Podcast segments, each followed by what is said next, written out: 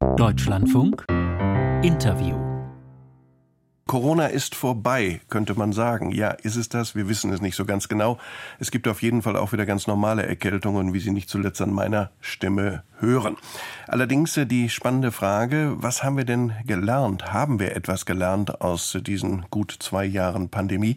Über das Thema möchte ich reden mit Gerd Antes, dem Medizinstatistiker, jetzt am Telefon. Guten Morgen, Herr Antes. Guten Morgen aus dem Süden. Herr Antes, wenn ich Sie als erstes frage, können Sie eigentlich klar und deutlich beantworten, wo stecken wir uns an? Wissen wir das? Wir wissen viel darüber, aber wo jetzt vor allen Dingen in der Mehrheit, das wissen wir immer noch nicht. Und da gibt es ganz verschiedene Theorien. Wir kennen wir ja alle drin, draußen, äh, Nahkontakt, vielleicht doch nur über, da gibt es das Schlagwort Aerosol, Übertragung und es ist weiterhin zum leider zum großen Teil immer noch spekulativ. Äh, wissen wir, wie wir uns schützen? Maske ja oder nein? Nein.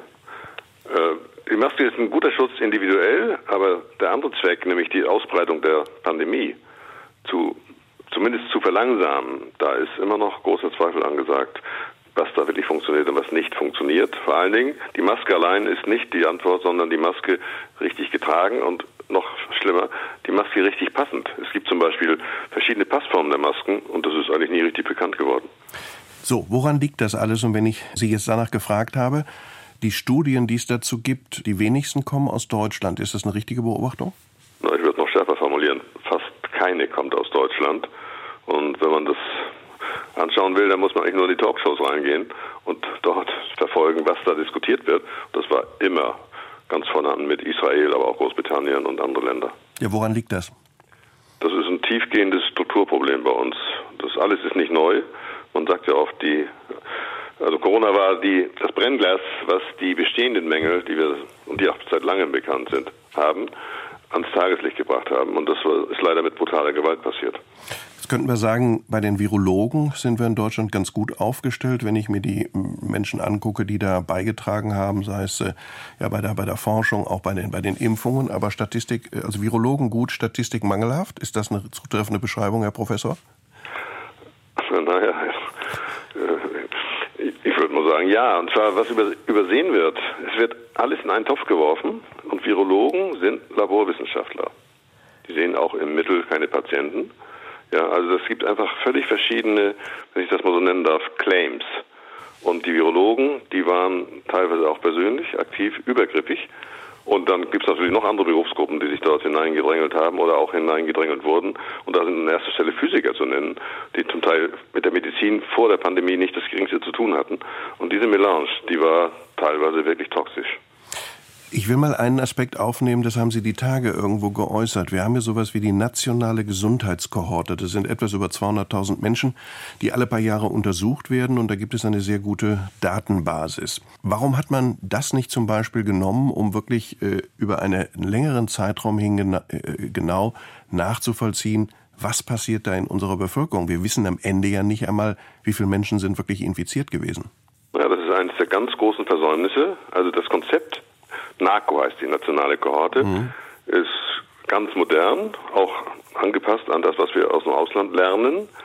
Und das ist aber nicht so, dass dort die alle ein paar Jahre untersucht werden, sondern im Prinzip permanent wird verfolgt, was in der Gesellschaft passiert. Und da hätte man sofort darauf zurückgreifen müssen. Und ich kann es wirklich nicht erklären, warum das nicht gemacht worden ist. Aber ein Grund ist immer an den Stellen, dass man genau hinschauen muss, wo liegen da eigentlich schwerwiegende Interessenkonflikte? Wollten die Wissenschaftler vielleicht die Patienten nicht rausrücken für einen anderen Zweck. Das wäre natürlich fatal, wenn das so gewesen ist. Aber ich kann es in der, auf dem Level nicht beantworten. Aber es ist nicht passiert. Das ist völlig klar. Und das ist etwas, was heute analysiert werden muss, damit es morgen besser gemacht werden kann, wenn vielleicht übermorgen die nächste Pandemie kommt. Es wird ja irgendetwas kommen, das ist ja keine Frage. So, jetzt haben wir einige der Mängel äh, schon besprochen. Gehen wir jetzt nach vorne. Also was muss sich in der Wissenschaft ändern? Danach fragen wir bei Gesundheitsämtern, RKI oder weiß nicht, ob wir das so trennen können. Fangen wir bei der Wissenschaft an. Was würden Sie sich von Ihren aktuellen Kolleginnen und Kollegen wünschen? Na, erstmal die Aufarbeitung. Und was ich im Moment sehe, ist, dass die Dinge schon wieder, bösartig gesagt, klein gelogen werden, die an Fehler gemacht worden sind dann brauchen wir eine viel breitere Aufstellung und das kann man alles jetzt in Ruhe machen. Es ist auch schon teilweise passiert. Es gibt auf den Webseiten des Robert Koch Instituts einen Pandemieplan, der ist begonnen worden, wenn ich mich richtig entsinne, gegen 2007. da steht fast alles richtig drin. Er ist nun nicht aus der Schublade geholt worden. Also dieses banale, nimmt nur das Zeugs, was er schon hat, aus der Schublade raus, legt es auf den Tisch und agiert danach, das ist nicht passiert. Und das nächste wäre zum Beispiel, wenn die Alten so betroffen sind, wie wir ja wissen, dann ist eigentlich naheliegend, dass wir zum Beispiel auch in den Beratergremien Geriater haben. Und wenn ich das richtig überschaue, ist kein einziger dabei. Also die Aufschlüsselung der Beratungsgremien wirklich am Problem orientiert, das muss massiv besser werden. Dann muss die ganze Maschinerie so aufgestellt werden, dass das ist ähnlich wie beim Erdbeben. Wir wissen, dass das nächste Erdbeben kommt, aber wie reagieren wir dann richtig oder auch die andere Katastrophe, Hochwasser? Wir müssen alles so aufstellen, dass dann wirklich nach Plänen ablaufen kann, was uns optimal schützt. Und den totalen Schutz, Schutz gibt es nicht, das ist völlig klar. Das heißt, wir müssen auch vielleicht eine Risikoabwägung treffen, zu sagen, ja, bestimmte Risiken sind da und die werden wir auch nicht ausschließen können. Zum Beispiel bei den, bei den Kindern, äh, das haben ja Kinderärzte immer wieder gesagt, äh, die sind eigentlich die wirklichen Opfer in dieser, in dieser Pandemie, weil wir die Schulen geschlossen haben und so weiter, was zu verheerenden Folgen führt. Auch da haben wir nicht richtig hingeschaut, oder? Nur noch weniger. Wir haben sogar bewusst weggeschaut. Also nicht richtig hinschauen ist ja doch irgendwie, ja, kann mal passieren. Aber okay. dass dann zu Zeitpunkt noch die Kinder als Pandemietreiber bezeichnet wurden, wo völlig klar war, dass es nicht sind, ja, das war auch da wieder eine Melange, auch an Interessenkonflikten. Die Lehrer, die haben natürlich hörbare Stimmen. Also das war auch zu dem Zeitpunkt schon was am bestehenden Wissen nicht mehr orientiert, sondern es war einfach schlichtweg falsch. Und das können wir jetzt in Ruhe aufarbeiten, nicht um Schuld zu verteilen, aber um Verantwortung zu benennen und dann zu wissen, wo wir es besser machen können.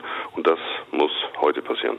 Über die Gesundheitsämter haben wir noch nicht gesprochen. Unwichtig oder sind die inzwischen besser aufgestellt? Da hat man ja auch gesagt, wir geben so und so viel Geld. Ich weiß gar nicht, kommt das an? Haben Sie da eine Einschätzung zu? Naja, da ist die Digitalisierung, da ist man wieder bei den übergeordneten Themen. Die Digitalisierung ist natürlich ein zentrales Thema. Und wenn dann noch Faxe geschickt werden in der Situation, ist das natürlich auch wieder eigentlich nicht zu entschuldigen.